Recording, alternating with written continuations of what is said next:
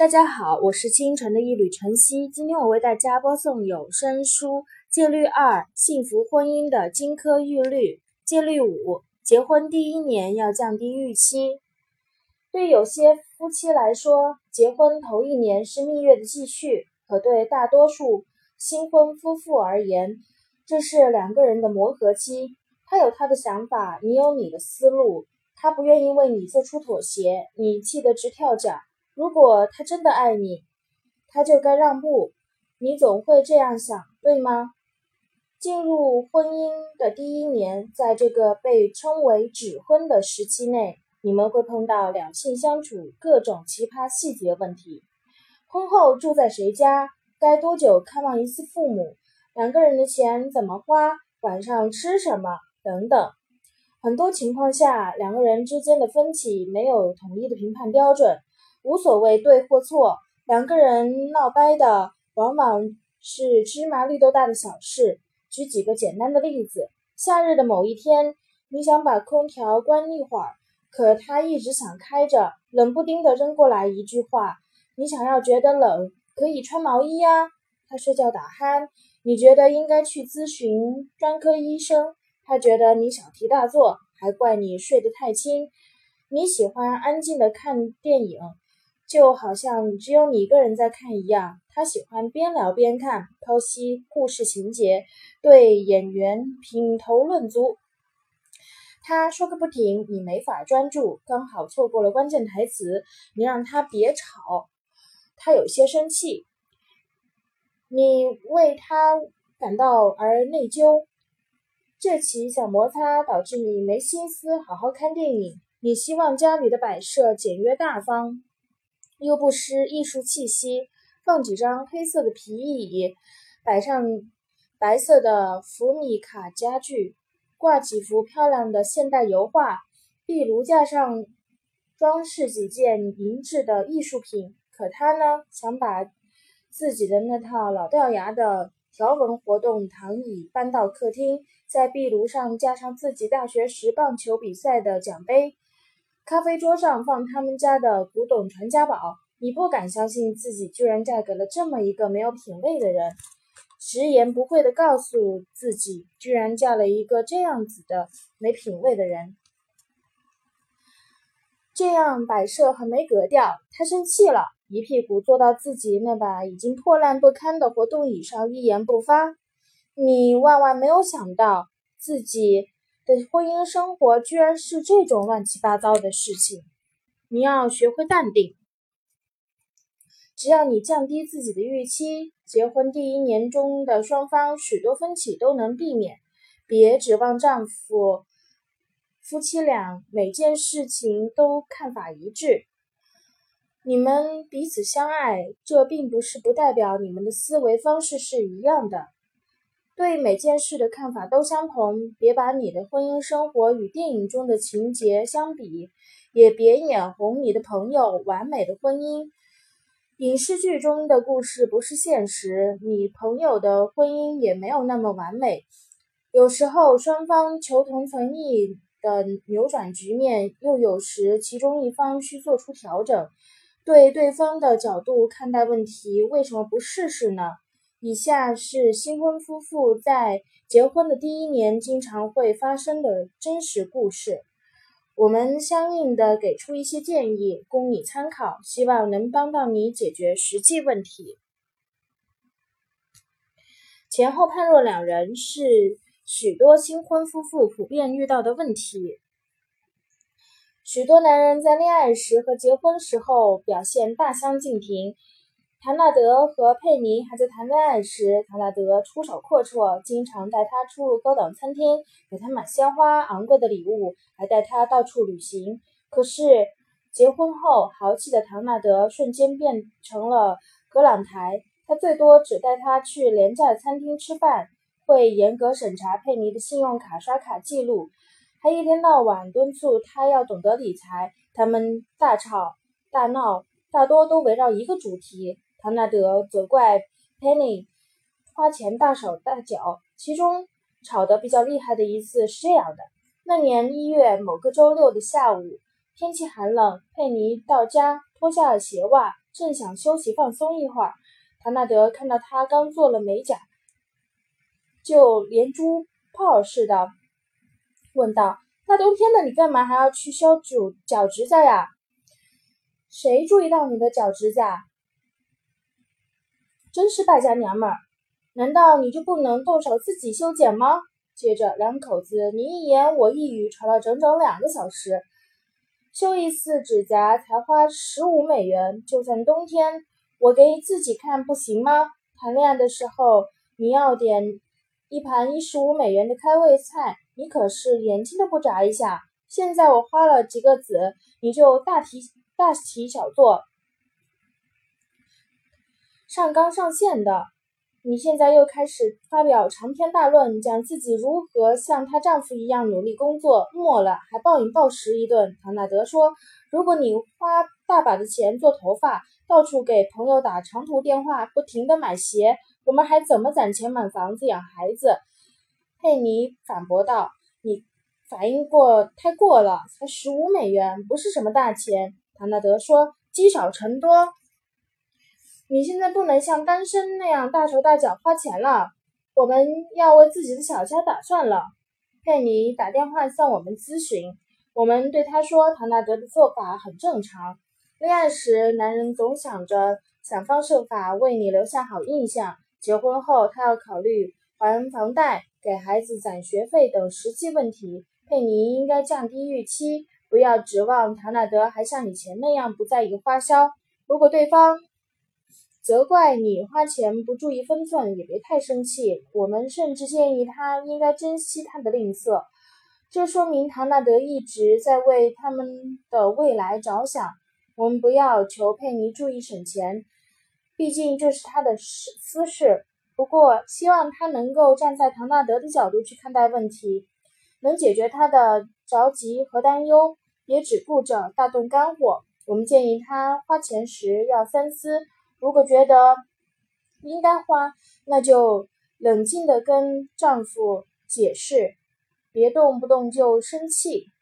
要是唐纳德下一次还责怪他乱花钱，不妨心平气和地说：“你说的话很有道理，但是我很喜欢修脚脚指甲，修完后我感觉很舒服。”男人。前后判若两人，表现在以前他很喜欢带着女朋友出去吃好吃的好玩的，现在他只愿意看电视，变得很没有情调，很无趣。恋爱时他很注意体型，每天坚持跑步锻炼，现在他常常吃零食，任由健身卡过期，一下子胖了二十多斤。如果这种情况还可能什么也做不了，只能慢慢习惯。指望男人像恋爱时一样表现不太现实。我们敢打赌，你们婚前婚后的表现也很不一样。你肯定不像以前那么爱运动、爱化妆、爱穿高跟鞋了。现在的你不也像单身时那样爱穿雕塑内衣？男性也是如此，一旦跟你熟悉了，就会或多或少会自己。对自己有所放纵，暴露出自己的本性。运动少的多了，吃的也多了，还常常不刮胡子。他不需要像以前那样时常想着怎么博得你的好感，别对他抱有什么期望。夫妻要经过一段时间的磨合，才能慢慢熟悉、适应彼此。要坚信以后你们一定更加默契。新婚第一年，夫妻双方。不同的作息习惯可能会带来麻烦。下面来看另一个真实的故事。还在恋爱时，Cindy 就知道 Steve 热衷于摇滚乐。结婚后，她发现 Steve 每天早上六点就起床，打开音响调调很大声。Cindy 呢，早上七点钟起床还来得及，而且她喜欢起床后去后院听听悠悠的鸟鸣。迥异的作息习惯让 Cindy 备受煎熬，每天早上近乎满怀愤恨地醒来，要早起一个小时，还要忍受震耳欲聋的音乐声。他对 Steve 说：“别一大早在家大声放音乐，不如改成上班开车听音乐。”我这辈子习惯了每天早上听着音乐起床，我需要音乐来振奋精神。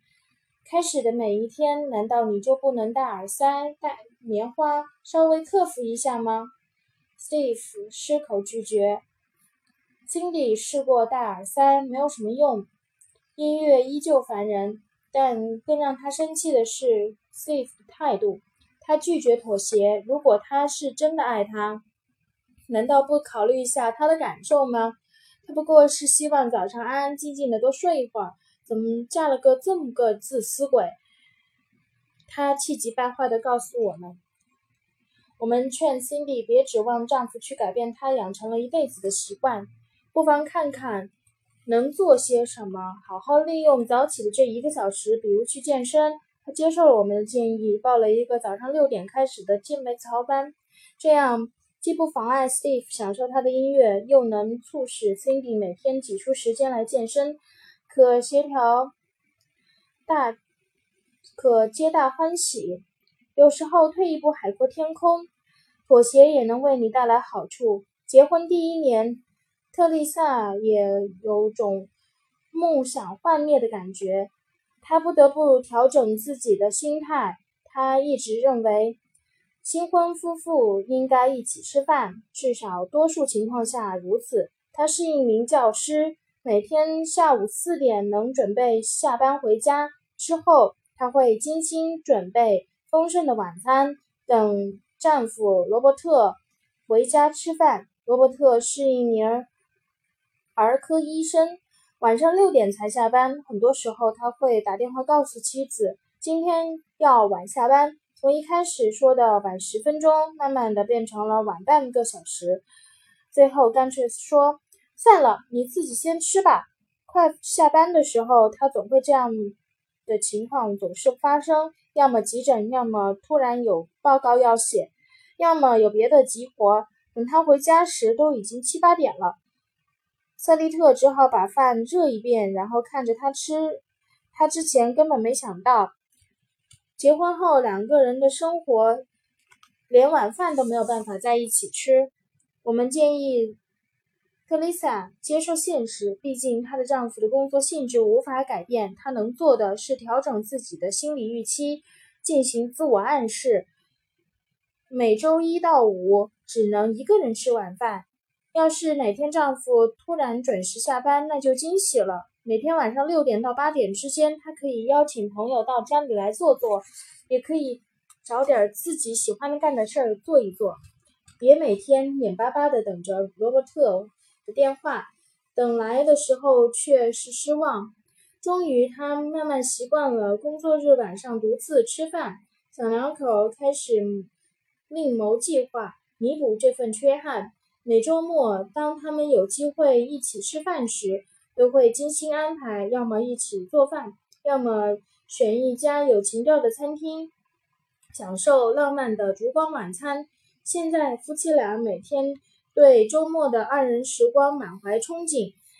当然，结婚第一年碰到的很多问题，可能比无比无法和在一起吃饭。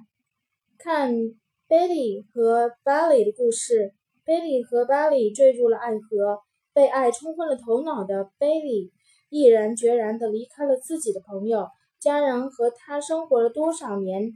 辞去了他的工作，嫁鸡随鸡，搬到了巴黎工作的生活郊区。他单纯的认为有爱就能克服一切困难。然而好景不长，结婚才两个月，Betty 就发现自己无法忍受郊区的生活。他想念城市，觉得农村很无聊，离开了熟悉的朋友，感到孤单。他开始一天到晚的抱怨：“如果你爱我，就该搬到纽约去。”他对 Belly 说：“丈夫显然不想搬家。慢慢的，你就会发现，大家都是这么过来的。”他尽力打消他的念头。Belly 觉得丈夫很不近人情，说的轻巧，哪有那么容易？她自己从小到大都生活在这儿，当然不会觉得不舒服。小两口因为住在哪儿的问题吵了近半年。Betty 求教我们，我们告诉他如果还想继续跟巴里过下去，那么只能接受那里生活环境。要让丈夫跟她一起搬到城里，很难做到。